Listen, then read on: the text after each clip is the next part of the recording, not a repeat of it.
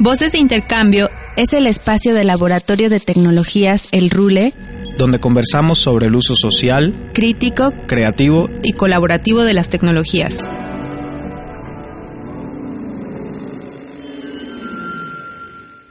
Peter Bloom fundó Rizomática en 2009 con la finalidad de poder enviar información sin tener que pasar por las redes de las grandes empresas de telecomunicaciones. Actualmente el objetivo de esta organización es poner la infraestructura de telecomunicaciones en manos de la comunidad.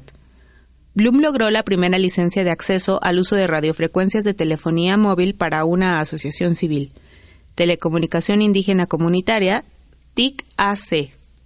Gracias a esta cobertura legal, Rizomática provee de telefonía móvil GSM 2G a 19 comunidades en Oaxaca. Este proyecto, coordinado por Peter, es un gran ejemplo de las tecnologías de lo colectivo y la autonomía tecnológica, ya que esta invención es operada en cooperativas y son ellas mismas quienes se encargan de la gestión y el mantenimiento. Utilizan equipos de bajo costo que ejecutan desde un sistema operativo y software libres. Rizomática ha desarrollado su propio software de código abierto para la administración local del servicio telefónico. Peter tiene un título en estudios urbanos por la Universidad de Pensilvania y una maestría en desarrollo rural por la Universidad Autónoma Metropolitana, Campus Ochimilco. Bueno, mi nombre es Peter Bloom, soy parte del equipo de Rizomática, eh, que es una organización que nos dedicamos a básicamente la apropiación tecnológica eh, en cuanto a las redes de telecomunicaciones. Eh, somos los que impulsamos la red de telefonía celular comunitaria en Oaxaca con las comunidades indígenas y somos eh, fundadores con redes del CITSAC. Eh, yo soy el coordinador rizomático, como dije, también ayudo a coordinar el proyecto en Oaxaca, que es esta red de telecomunicaciones, y de CITSAC, pues apoyo en lo que, en lo que se puede, ¿no? Eh, y sí, pues un poco por un proyecto en lo cual está metido Rizomática, pues estamos tratando de investigar un poco qué está pasando con, 5G. Y entonces esa información también lo entrego a CITSAC para que se pueda difundir aquí en México. Empezaría por una pregunta muy básica, que es, para quienes no estamos relacionados con estos cambios de 2G, 3G, 4G, 5G, y sobre todo hace ratito que lo, lo nombrabas en términos de megahertz, se me hace como muy curioso porque eso regularmente uno lo identifica con el espectro de radio, ¿no? Entonces, ¿cómo, como de manera un poquito rápida, cómo nos explicarías qué es el 5G, el 4G, cómo viajan estas ondas, a través de quiénes son esos satélites, ¿no? Como, ok, bueno, eso son, son ya son muchas preguntas diferentes. Pues primero empiezo con qué, qué es el 5G. Bueno, 5 eh, refiere al quinto de algo y G a una generación. Entonces, la quinta generación de las tecnologías móviles. Em, casi nadie habla del 1G, que eso fue hace ya mucho. El 2G es como un poco donde empezamos un poco a, ubicarnos. 2G son las redes de voz y de mensajes de texto, los SMS. Eh, eso empieza pues por los 80s, los 90s, ¿no? Luego, em, la industria de las telecomunicaciones móviles decidían como que tenían que hacer un desarrollo más fijo, un desarrollo más constante eh, y de estar mejorando sus redes. Entonces, eh, por eso tenemos el 3G.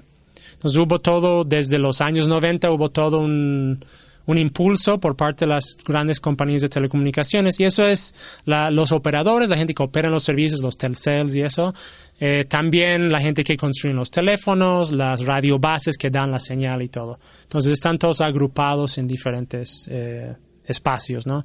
Entonces el 3G en el 2000 eh, sale como propuesta técnica para poder también hacer un uso un poco más fácil de datos móviles. Entonces es donde empieza como el mundo ya datos móviles en el, en el 2000. Proponen luego para 2010 otra mejora, otra mejora, otra generación que es ya el 4G. Y ahora 2020 es 5G. Entonces eso cada vez como es un, un plan de desarrollo de cada 10 años, de introducir o presentar o, o desplegar ya una nueva generación de tecnologías móviles.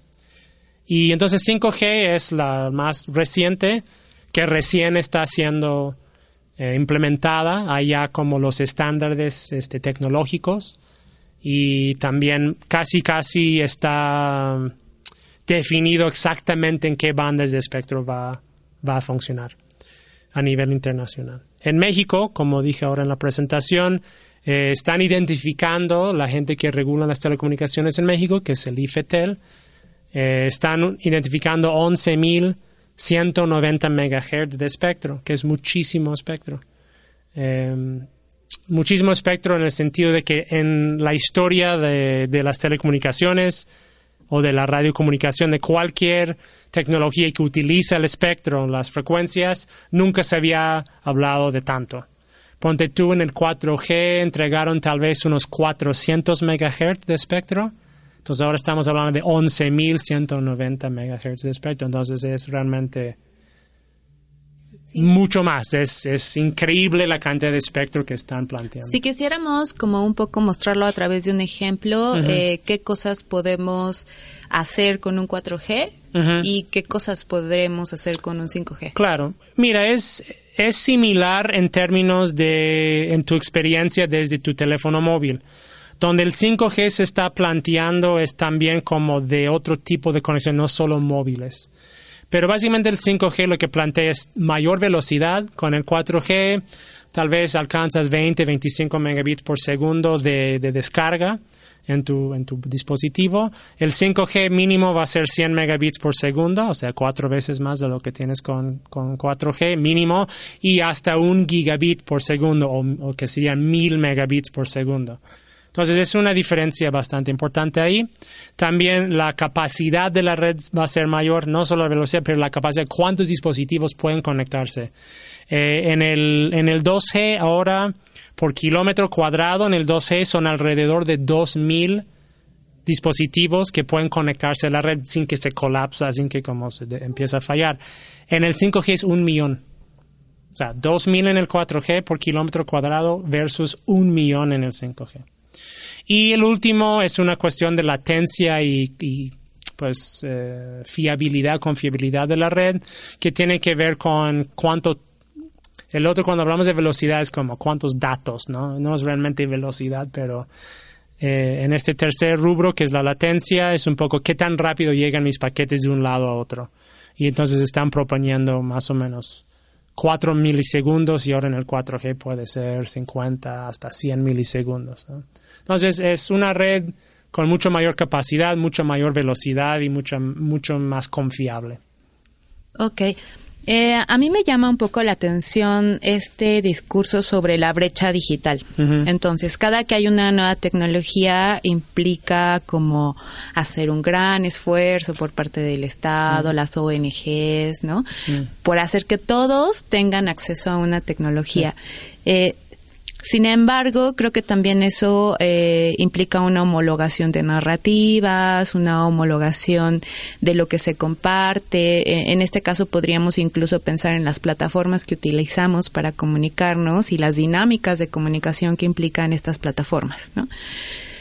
¿Tú qué piensas justamente acerca de, de tener siempre que estarnos mudando de una tecnología a otra? Eh, pienso, por ejemplo, en las radios comunitarias eh, que eh, pues el espectro es mucho más bajo, ¿no? El uso es otro, o sea, en realidad podríamos pensar que hay una mejora en la comunicación eh, en términos de lo comunitario al mudarnos de una tecnología a otra. Sí, totalmente de acuerdo. Yo creo que el 5G pone en mucho, como en mucho contraste justo lo que tú estás diciendo, porque en realidad no está siendo planteado eh, para reducir la brecha digital, ni se está, o sea, es simplemente por ahí va la cosa y eso va a resolver todo y ya no se preocupen. Y en el fondo es imposible que pase eso. O sea, no, no, no va a ser así. Entonces, eh, al mismo tiempo que el 5G lo veo muy peligroso para la sociedad por muchas razones que tal vez podemos abordar después, también veo una oportunidad de, justamente decir, aquí, o sea, hasta aquí llegamos. Nosotros que nos importa eh, la autonomía tecnológica, que nos importa la, autonomía personal o colectivo. O sea, 5G ya no nos ofrece mucho. Y es muy claro. Y ya el discurso de la brecha digital, o sea, yo me empecé a meter en esta cuestión de 5G porque empecé, de hecho, a escuchar menos este discurso de brecha digital con el 5G. Era algo que siempre estaba presente de que, ah, tenemos gente de empresas gigantescos que decían, no, es que tenemos que meter todo el mundo en Internet. Y obviamente lo decían eh, con un disfrazados de como buena onda, de justicia, pero en el fondo obviamente era, si la mitad del mundo no está conectado a Internet, eso es la mitad del mundo que no está consumiendo los productos que estamos vendiendo. Y eso es desde los Facebooks, eh, ¿no? Haciendo minería de tus datos, o desde la gente que construye en redes. O sea, todos eh, dicen, ah, pues ¿cómo le vamos a conectar a esa otra mitad del mundo? Entonces, justamente este, este discurso de la brecha digital, atrás del discurso eh, hay unos intereses económicos que hay que entenderlos, ¿no? Ahora, yo empecé a notar que ni siquiera metían este tema en las mesas. Antes, hace cinco años, era así como tema. Y ahora vas y es tema es cómo vamos a hacer para que hay suficiente espectro para 5G. Y el tema de la brecha digital ni siquiera lo hablan. Entonces, es complejo, pero para mí tal vez qué bien. Porque ya es como esto, esta gente ya se fueron por otro lado. Y este otro lado es muy preocupante y es muy peligroso, pero al mismo tiempo tal vez nos están abriendo un espacio en donde ya no pueden seguir ellos mismos sosteniendo un discurso, porque ese discurso de la brecha digital ya capturó a las entes regulatorias, capturó a los ministerios de comunicaciones de todo el mundo. Y todos ellos están ahí como que, ah, pues eventualmente la industria va a mejorar eso y le tenemos que regalar. No, no pasó. O sea, ya son muchos años y nunca hicieron nada las empresas. Entonces, en este que como en esta cuestión neoliberal que los mismos gobiernos dejaron de hacer, y no estoy diciendo que tampoco sería lo óptimo que el gobierno lo haga, pero por lo menos se preocupa, ¿no? Dicen, no, pues las empresas lo van a hacer. Y ahora las mismas empresas están diciendo, mm, ¿sabes qué? Vamos por 5G. Ya ese problema ya es de ustedes. Entonces, yo creo que sí nos abre una, una, sí, pues una oportunidad los que trabajamos desde las comunidades, desde los alternos, los alternativos en estas cuestiones tecnológicas, decir, ok, los grandes ya no están preocupados por nosotros y entonces, ¿qué vamos a hacer? Ya no nos van a venir a salvar, tampoco nos van a venir a imponer, entonces, ¿qué vamos a hacer? yo creo que sí, pues tal vez dentro de eso podemos hacer algo, pero tenemos que ser muy conscientes igual de qué está pasando. Desde lo colectivo o lo comunitario, en este sentido, podríamos pensar en una coexistencia tecnológica, es decir, eh, Podríamos, por ejemplo, pensar que es un nuevo aire para la radio, ¿no? Es decir, desde otros términos donde ya no va a estar como subsumido a términos de los tiempos de, la radio que te da porque ah, tiene que salir el comercial, los costos son altos, eh, tienes que estar en una estación de radio para poder hacer radio, tienes que hacer un guion de determinadas características, tienes que responder a que el público te escuche y te aplaude y te siga. Entonces, como que pienso en estas dos cosas, ¿no? Como si podríamos de pronto plantearnos la posibilidad de coexistencias tecnológicas donde a lo mejor unos están en 4G, otros en 3G. O sea que al final esas, esos espectros están, el espectro está ahí, ¿no? Eh, y por otro lado, eh, si eso puede modificar nuestro acercamiento con estas tecnologías, ¿no? No a partir como de eh, fórmulas establecidas para el manejo y el uso, sino abiertas a la inventiva, aunque parezca que son tecnologías viejas, ¿no? Sí, o sea, nosotros honestamente en el, proyecto que, que participo, nosotros estamos manejando tecnología 2G. Em, que ya se supone que hasta quieren hacer una ley para que no puede seguir existiendo 2G que va a ser ilegal importar un dispositivo 2G. Y dices, pues, ¿por qué, ¿por qué van a hacer eso? Eh, pero ¿por qué nos metimos ahí? Porque en las comunidades la gente dijo, mira, tenemos estos teléfonos, ¿no? Los viejitos, los que ya el primo en Estados Unidos ya no quiere, nos lo manda. Entonces, para nosotros empezamos a hackear sobre 2G para hacerlo funcionar para un contexto comunitario. Y sigue. Ahora lo que igual escuchamos las comunidades, oye, pues queremos también eh, hacer otras cosas, los jóvenes quieren datos. Ah, bueno, también podemos hacer 4G comunitario. Y este eh, ¿por qué va a ser diferente? Va a ser diferente porque va a ser bajo el control de la comunidad, igual que la radio, igual que lo que tú acabas de decir. O sea, la tecnología es una cosa y luego cada tecnología tiene su capacidad de ser adaptada. Hay unos que son más fáciles y otros que son más difíciles. En la radio, pues obviamente hay una gran experiencia de, de pues radio comunitaria, radio desde lo colectivo aquí en México y de hecho nuestro proyecto de telefonía sale de la experiencia de la radio y estos radios siguen y la verdad no tienen ganas de de evolucionarse per se. Tal vez dicen, ah, pues ahora también que hay internet en el pueblo, vamos a también salir por streaming, pero no vamos a dejar de transmitir de manera analógica. Y pues qué bien. Entonces yo creo que sí, no solo puede haber esta convivencia tecnológica, pero lo hay, diario, porque vivimos en un mundo completamente eh, diferenciado, ¿no? Entonces en este sentido la gente luego se adapta las cosas que tienen a su alcance. Entonces nosotros que empezamos con 2G, cambiándolo, usando software libre para hacerlo, ahora pues vemos que la misma comunidad dice, sí, ahora sí, sabes que no queremos dejar este, pero sí también estamos dispuestos y listos a incursionar en, en otras tecnologías nuevas y nuestra, nuestro rol es trabajar con ellos para que termine siendo algo que de lo cual pueden tomar beneficio, de lo cual pueden adaptar y que no es como, ah, pues el modelo comercial de 4G lo vamos a implantar en la comunidad. No, es usar una tecnología que permite ciertas cosas, irlo adaptando y, y que, que, la gente lo haga. Ahora, ¿qué es la, la cosa que nos está eh, obstaculizando en eso? Justamente acceder a las frecuencias.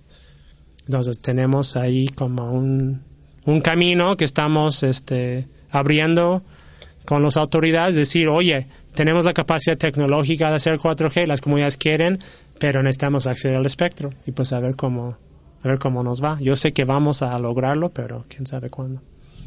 Ok, bueno, ahí me llaman la atención como dos cosas. por un lado, que el uso del discurso es muy importante, ¿no? Porque creo que justo si seguimos en esta idea de la evolución tecnológica, que era un poco lo que te planteaba en el inicio, donde no queremos estar atrasados y entonces siempre nos queremos mudar a lo más nuevo, ¿no?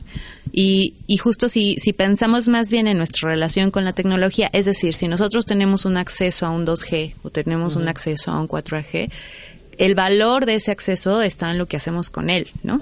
Este, y, y que creo que en ese sentido sí, a mí, digo, vuelvo a lo mismo, ¿no? Como quizá dejar un poco esta idea de la brecha tecnológica nos podría permitir relacionarnos de una manera distinta con estas tecnologías que de pronto podemos habitar de una manera distinta de lo que podríamos hacer, por ejemplo, en este momento con un 5G, ¿no? Y por otro lado, ¿qué piensas tú sobre la relación entre resistencia y homologación tecnológica, no? Resistencia y homologación, ok, ya. Es decir, cuando tú dices que que de pronto este desdén de las grandes compañías por eh, meternos a todos dentro de la 5G se convierte como en un intersticio que nos permite de pronto jugar con esas tecnologías que a ellos ya no les importan tanto en este momento y cómo eso puede implicar una especie de colectividad distinta, de resistencia, de comunicación diferente para otras comunidades, ¿no?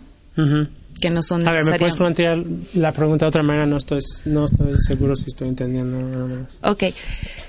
Que cuando, por ejemplo, el discurso que escuchaba hace rato sobre que el Estado está muy interesado en que todos estemos comunicados, bajo, ¿no? Entonces, como que de pronto eso eh, convierte a que la gente haga una exigencia de todos estar conectados bajo la misma tecnología. Exacto. ¿No? Entonces, de pronto eso también implica una homologación donde todos está, tenemos que estar conectados dentro de la misma tecnología y estamos exigiendo subir a esa tecnología, ¿no? Pero que de pronto justo que no haya esa homologación o que unos estemos en unas tecnologías diferentes, ¿tú crees que podría implicar una especie de resistencia respecto de que eso nos permite tener una comunicación distinta bajo, por ejemplo, otros protocolos ¿no? de mm. comunicación, eh, bajo otras tecnologías que de pronto pueden estar un poquito menos vigiladas o un poquito menos al, al, al acecho, ¿no? Sí, no, o sea, obviamente eso es a lo que nosotros mismos nos estamos apostando, es como tener nuestros lo nuestro, ¿no? Y si este nuestro es como un híbrido de un montón de diferentes cosas, pues qué bien. Y de hecho, el sistema de telefonía celular que tenemos es un híbrido entre tres o cuatro diferentes sistemas que se supone que en la telefonía móvil no deberían de estar conectados de esa manera, pero lo hacemos porque es más fácil, es más barato y da el mismo resultado. Entonces yo creo que mm, hay que entender que los gobiernos, las empresas, para ellos es, importante también, yo creo que distinguir qué, o sea, de qué medida la misma tecnología está em, homologando o este haciendo parejo a la sociedad. O sea, es lo mismo que vemos en, por ejemplo, en, el uso de la tierra, la, la agricultura. Tienes una agricultura campesina, eh, casera, de traspatio, en donde lo que tú quieres es tener la mayor diversidad posible porque te va a dar mejor y va a ser más resistente. Y luego tienes otro sistema homo, homogenizador que dice no, yo que soy el agronegocio necesito que todo sea parejo para yo implantar mi modelo tecnológico. Eh, que es una semilla, etcétera, ¿no? Entonces tenemos que poder distinguir entre cómo la misma tecnología hace, hace este homogenización y luego cómo toma ventaja de la misma homogenización. Entonces, en la, en la medida que nos mantenemos diversos, ya no pueden seguir tan fácilmente haciendo. Y es justamente, o sea, lo que sucede, por ejemplo, con la brecha digital o el hecho de que mucha gente no está conectada, es porque hay un modelo, un, paquete tecnológico de negocios que simplemente llega a estos lugares y no funciona. Si funcionara, y cuando digo que funcionara, que pudiera durar un tiempo y pudiera sacar dinero, estaría ahí.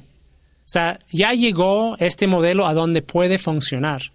Y entonces eso es como de alguna manera la ventaja que tenemos con el capitalismo en ese sentido, de que cuando ya no hay negocio, fracasa. Y entonces en este fracaso se supone que, oh, pues nos dejaron fuera de esto. Entonces, justo lo que tú dijiste, este discurso, pues tenemos que contar a todo el mundo. Pero en este discurso está justamente lo que tú dices, de realmente tenemos que tener que todos estén parejos para que puedan recibir y, y entrarse en este paquete tecnoeconómico social. Y la verdad, en la medida de que somos capaces desde nuestra diversidad de resistir eso, estamos mejor. Porque justamente donde nos está llevando toda esa tecnología es al fracaso, en mi opinión. Entonces, qué, qué bien que no llega. Y eso en el trabajo de nosotros ha sido muy, es muy complejo porque de un lado, tenemos que manejar discursos muy diferentes porque hay comunidades que están completamente desconectados, entonces dices, donde dices, bueno, el municipio completo no hay un teléfono. O sea, no, no, pueden hacer sus funciones más básicas como gobierno local, nada. Entonces ellos dicen, pues queremos estar conectados, ¿no? Dices, ok, chido, pues aquí hay ciertas ideas de cómo podría hacerse. Y al otro tiempo saber de que como lo que viene, si estas comunidades se, se, conectan como estamos conectados en la, en la ciudad, pues van a haber las mismas adicciones, los, la misma minería de datos. Entonces, ¿cómo encuentras el balance entre estas dos cosas? De decir, ¿cuál es lo que nos beneficia de esta conectividad y qué no? Y cómo entonces adaptamos los sistemas a eso. Porque lo que escuchamos, vamos a asambleas comunitarias en comunidades indígenas y dicen, mira, la gente grande para nosotros, con tal de que podamos hablar con nuestros hijos que están en otro lado, pues estamos contentos. Pero los jóvenes que están aquí quieren hacer su tarea, quieren otras cosas. Entonces, no, tampoco nosotros podemos decirles que no, porque también entendemos de que si no encuentran aquí eh, lo que buscan, también luego también se van a ir, en nuestras comunidades se van a ir debilitando, pero también entendemos de por abrir esta puerta a los Facebooks y los Googles del mundo, también nos puede debilitar nuestra comunidad. Entonces, ¿cómo encuentras este, este balance? Es lo interesante y lo rico del, trabajo que, tenemos con las comunidades, pero es muy complejo y no hay respuestas fáciles. En, esta línea, eh, en realidad el 5G puede pensarse como una mejora a la comunicación, para quiénes, cómo, ¿no? O justo cada tecnología, o sea, es decir, yo creo que un poco el acento va en que la comunicación no necesariamente está en, en, la tecnología en sí, ¿no? Que ese es un poco lo que estás diciendo sobre el acceso a la Internet, ¿no? O sea, si solo entramos como consumidores o entramos como... Eh, o sea, que, que, que, justo, no es que entrar a la Internet signifique que tú tú eres un, un, un, consumidor, sino a lo mejor esta relación con la tecnología podría ser de otra forma y no necesariamente que te abre cosas, sino que tú la utilizas para hacer otras, ¿no? Sí. Bueno, el, la pregunta iba en el sentido del 5G. O sea, el 5G cierra más esta posibilidad y nos vuelve más consumidores. ¿Por qué? Porque el 5G está siendo planteado desde un consumo masivo, pero ya en muchas otras esferas. ¿Eso a qué me refiero? Ahora tú eh, tienes un dispositivo externo a tu cuerpo. Bueno, ya luego uno puede sentir que casi casi lo tenemos pegado, el teléfono o tu computadora, lo que fuera. O sea, son dispositivos que no son parte de tu cuerpo. O sea, hay cierto límite, barrera entre el ciber y el físico. El 5G es es un sistema que trata de unir el ciber y el físico, trata de unir el dispositivo y la red y la conectividad dentro de ti, tanto tu cuerpo o territorio. O sea, es como una cuestión en donde em, primero están planteando que cada uno va a tener muchos más dispositivos y todos esos dispositivos te van a rodear tu casa va a ser inteligente, tu auto va a ser inteligente, va a haber drones volando por todos lados. O sea, la, cantidad de cosas conectadas a la red va a ser mucho mayor y todos estos están jalando cada vez datos. O sea, el negocio ahí obviamente es venderte el dispositivo, pero es también en los datos. Ya hemos visto que hay modelos de negocio que están funcionando muy bien para los que lo, lo tienen otra vez los Google, los Facebook, los Amazon, que pues extrayendo datos hacen dinero, porque estos datos tienen cierto valor en el mercado. Ahora imagínate que hay datos tuyos mucho mayores. Yo, por ejemplo, me, me empecé un poco a obsesionar, no obsesionarme, pero eh, me interesé bastante. Hay una cosa que le llaman Femtech. Femtech es tecnología hecho o diseñado, depende, para mujeres. Entonces, obviamente son cosas copa menstruales, este, vibradores, bueno, lo que se le ocurre a la industria que es para la mujer, ¿no? Que también luego uno puede cuestionarlo bastante. Y entonces empiezas a ver copas menstruales inteligentes, en donde tienes una copa menstrual que manda por un señal Bluetooth desde adentro de tu cuerpo a tu teléfono información a una aplicación y luego esta aplicación lo manda a una empresa que es la que te vendió la copa menstrual la aplicación y luego ellos quién sabe quién lo van a vender. Eso yo diría es pues algo muy personal, ¿no?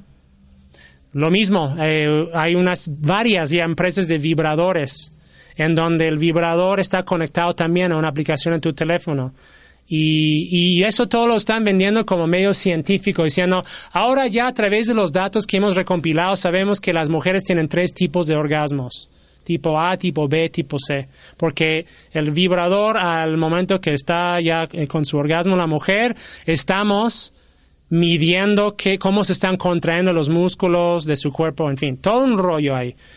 Y esos datos están yendo a una empresa que te vendió esta cuestión. Entonces, etcétera, etcétera, ¿no? Pero eso para mí es como, pues lo piensas como algo súper mega personal. Si entonces ya están empezando por ahí, pues va a haber más cada vez. Entonces, en ese sentido, eh, se comodifica todo, se mercantiliza con todo, con tu propio orgasmo. Hay alguien haciendo dinero con los datos de tu orgasmo desde, desde la red, ¿no? Entonces, ya yo creo que ya llegando a eso, pues ya tenemos que decir no, no queremos. Y entonces ahí también veo la resistencia, porque mucho eso es un rollo de consumo. Entonces, si nos dejamos, pues nos dejamos y nos van a comer con toda esa mierda, pero si no nos dejamos, pues tampoco va a poder prosperar mucho. Y cuando digo nos dejamos, son cosas muy básicas. Y son cosas que a veces ya los estamos haciendo. O sea, cada vez que usamos un Uber, estamos alimentando los sistemas de inteligencia artificial del Uber que va a hacer que ya no van a necesitar choferes. Entonces, cada vez que tú tomas un Uber, tú estás haciendo más probable que la persona que conduce este Uber va a perder su trabajo más pronto. Entonces, hay una responsabilidad. Obviamente, sería muy chido si eso se hiciera en colectivo, pero vivimos desafortunadamente en una sociedad de consumo en donde nos individualizan. Entonces, si desde ahí tiene que ser la resistencia, pues que salga de ahí, que también luego nos colectivizamos haciendo estos análisis y organizándonos. Pero ya este mundo ya lo, ya lo están ahí tanteando, simplemente que la tecnología no está ahí. Pero cada vez que vamos y damos más datos, se van haciendo más entre comillas inteligentes estos sistemas que luego van a usar todo eso en nuestra contra y en la medida que lo vamos alimentando se va haciendo más fuerte y más capaz de luego ir en nuestra contra. Así que ahí es también donde tenemos que decir, yo no quiero tener una casa inteligente, no voy a conectar este el comal a la red, ¿no? no lo voy a hacer y punto, y no lo hagas. Aunque luego te va a decir, ahora sí das vuelta a la tortilla. Porque en el fondo mucho de eso es chatarra, va a ser mucha chatarra, mucha mierda eh, tecnológica que al final de cuentas sí es, ya dale vuelta a tu tortilla, ya sácale la copa menstrual, ¿no? Ya tuviste un orgasmo, como, ah, bueno, pues más o menos ya sabía, ¿no? ¿Para qué necesito que la máquina me está diciendo que acaba de tener un orgasmo? O sea, no. Tenemos que simplemente no dejar que, que suceda eso con nuestras decisiones personales y también organizándonos y diciendo, no, pues que se vayan al carajo, ¿no? Digo, bueno, es como un tema importante porque justo como cómo puedes hacer una biometría, una biomedición del cuerpo con base en qué y de pronto puedes ir creando estandarizaciones, ¿no? Entonces nos podemos ir con la idea de que un orgasmo es tal cosa, ¿no? Por ejemplo, que bueno, ahí nos da como un montón para pensar, ¿no? Eh, y otra otra pregunta, yo creo que es como la última que tenía. ¿Tú, ¿Tú qué pensarías de como la coexistencia eh, de distintos protocolos como desde la singularidad de cada comunidad? Esto porque te lo pregunto, ¿no? O sea, porque, por ejemplo, tenemos el HTTP, que de alguna manera lo que hace es estandarizar como las, los etiquetados, ¿no? Cada vez, o sea, hay como demasiada por ejemplo, Esperanza en la Wikipedia, ¿no? Donde de alguna manera también está homogenizando nuestra idea de conocimiento, nuestra idea de saber, cómo lo gestionamos, cómo nos acercamos, ¿no?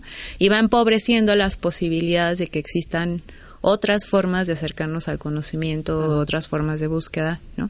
Entonces, en ese sentido, ¿tú qué pensarías de pensar en una pluri, pluri o sea, una idea de muchas, muchos protocolos coexistiendo al mismo momento? Mire, yo creo, o sea, otra vez, vivimos en este mundo y, todavía hay una diversidad muy grande y vas a una comunidad indígena y ves un montón de diferentes códigos, ¿no? Eh, que no necesariamente son códigos digitales, pero de cómo la gente convive, la fiesta podría ser hasta su propio código, ¿no? Em, mira, hablando de lo digital en particular, lo que sí sé es que hay ciertos protocolos que tienen mucho dinero atrás. Y desafortunadamente, y por lo que yo he visto en los años que tengo trabajando en eso, es el dinero es lo que está mandando en estas cuestiones, desafortunadamente. O sea, donde hay dinero es la cosa que termina siendo implementado. Y eso es el 5G. O sea, el 5G atrás suyo tiene mucho dinero. Tal vez no tiene un porqué real, pero de que hay gente con mucho dinero que dicen, con eso vamos a hacer más dinero, ah, va. Aunque no tiene sentido, aunque hace un mal a la humanidad, no sé, entonces me gustaría pensar que sí, pero también nosotros desarrollamos tecnología y lo hacemos así con una cantidad de dinero que comparado con este otro es así como nada. Y te das cuenta qué difícil es. Porque cuando dices, ah, pues queremos manejar otros tipos de protocolos aquí, pues hay que desarrollarlos, hay que fortalecerlos. Y entonces la gente cuando los utiliza dice, mira, este protocolo aquí me gusta, solidarizo con, con ello, pero la verdad es deficiente en, en cuanto a parámetros de velocidad, no sé, con este otro, porque este otro tiene miles y miles y millones de dólares de desarrollo. Y eso desafortunadamente es lo que pasa. te puedo decir, por ejemplo, que hablamos con las empresas que meten Internet en los pueblos. O sea, lugares que nada, no había ni siquiera internet hace tres años y hay unas empresas locales oaxaqueños meten internet con enlaces y todo. Y ellos dicen, mira, nuestros clientes de la ciudad y nuestros clientes del pueblo, la verdad, ven lo mismo. 80% del tráfico que corre en las redes, YouTube, Facebook y actualizaciones de Microsoft. 80% del tráfico. Siendo en la ciudad, siendo en el pueblo indígena. Entonces, ahí dices, ok, pues, ¿qué, qué tenemos que hacer ahí para que no fuera así? O no necesariamente que no fuera así, pero ¿qué nos está diciendo eso? Eh, y nos está diciendo justamente que carecemos de contenidos, de protocolos, de tecnologías otros. ¿No? Están siendo absorbidos, están siendo comidos por este monstruo. Lo mismo que hace el capitalismo en las otras esferas de vida, lo ha hecho y hasta mejor en este. Entonces, nuestra capacidad de resistir a eso está muy fuertemente ligado a nuestra capacidad de, de, tener alternativas, pero esas alternativas son complejas, no son fáciles. Requieren eh, de gente con capacidades tecnológicas, requieren de participación de las comunidades, requieren un montón de factores que no son fáciles. Y te digo, nosotros que estamos en Oaxaca, capital Oaxaca, es difícil tener gente que quiere desarrollar tecnologías. Dicen, no, mira, yo prefiero quedarme en el DF. O más, me prefiero mudarme a Silicon Valley porque me van a pagar más. Entonces, mucho de eso es también cómo vamos a crear conciencia en muchas diferentes capas, en las comunidades, en las comunidades techie, en todas estas diferentes capas para que nos podamos unir a realmente tener alternativas que, que pueden convivir y no solo convivir desde lo, lo débil, pero pueden convivir orgullosamente con el otro, es decir, yo también este, ofrezco y represento a mi gente de una manera eh, digna, ¿no? Y yo siento que es muy difícil y lo estamos tratando de hacer diario y, y es una de las partes tal vez más frustrantes del trabajo, que ves el otro y el otro tiene así todos los recursos, todo el poder, el gobierno a su favor y dices, chale. O sea, eso que acaba de pasar, que el presidente invitó a Facebook, es así como, no, o sea... O sea, no más por muchas razones, pero uno de esos siendo, ¿por qué no dejas que nosotros desarrollamos desde acá algo nuestro? Porque cuando se mete este otro, vamos a terminar siendo como ellos. ¿Y para qué queremos eso? Hay, hay tres cosas que, me que, que encuentro como que es valor, éxito y velocidad, ¿no? Es decir, estamos pensando que una red, una comunicación más veloz es más exitosa, ¿no? Mm. Eh, pues quién sabe, ¿no? Porque ahí donde queda, por ejemplo, la idea de la escucha del otro, ¿no? O sea, si, si tú tienes que responder cada vez más rápido a algo, ¿qué tiempo tienes para pensarlo, ¿no? Y, y también esta idea de éxito se va justo como a ellos que estás diciendo que quieren ir a Silicon Valley, ¿no? O a trabajar para Google o para Facebook. Entonces, ¿dónde mides el éxito de tu trabajo? ¿No? O sea, desde dónde estamos valorando. Y, es que pienso ahí que toda la cantidad de programadores, ingenieros en telecomunicaciones, ¿no? Etcétera, que está preparando este país, hacia dónde están como orientando sus currículums o sus carreras de éxito, ¿no? Entonces, y que la comunicación ahí, desde dónde la estamos pensando, ¿no? O sea, en el término de eh, poner en contacto de manera exitosa dos, dos máquinas, ¿sí? O en lo que está ocurriendo entre las personas que pueden decirse y escucharse a, través de los dispositivos. Sí. Bueno, para responder a la última parte de la pregunta, pues por eso hicimos el CITAC. Como tratar de unir, de hacer este, masa crítica de pensadores, de desarrolladores, de comunidades y justo pues tener una convivencia más estructurada para poder pues entregar cosas este, concretas, ¿no? Desde ahí. Eh, que pueden realmente ser utilizados y adaptados y mejorados y cuestionados, etcétera. Y en el otro de la velocidad, pues estoy muy de acuerdo. De hecho, eh, cuando empezamos con la red de telefonía en la comunidad, em, por varias razones, pero uno siendo para no interrumpir demasiado la comunicación que tenía la gente de convivir en los espacios públicos o de hablar el uno al otro, las llamadas se cortan después de cinco minutos en la comunidad automáticamente se corta la llamada. Y eso, justo por eso, decir, mira, si tienes que hablar por teléfono es algo rápido, oye, me quede ahí, no sé qué cosa, tráeme tal cosa. Pero si quieres hablar, si quieres conversar, hazlo en colectivo, hazlo en personal. Y este valor, este ejemplo, pues lo queremos seguir trabajando. O sea, para mí eso es como la esencia de lo que hacemos. Es justo no ir más allá, no violentar eh, los sistemas humanos y naturales con, nuestras tecnologías. Es más bien apoyarlos, es más bien eh, hacerles más divertidos, hacerles más dignos. Y sí, la tecnología como que viene de ese discurso de que el más veloz es, más chido, más chingón. Pues no, no necesariamente es así. Eh, y tenemos que entonces adaptar eh, la tecnología y crear la tecnología para que nos ayude a escuchar mejor, que nos ayude a tomar consenso, que nos ayude a defender el territorio, cosa que fuera, ¿no? Y no que todo fuera más rápido y todos tenemos menos tiempo y y aunque estemos llenos de información no sabemos nada. Eh, ¿Quisieras agregar alguna cosa final? Nada. Nada. Muchas gracias. Bye.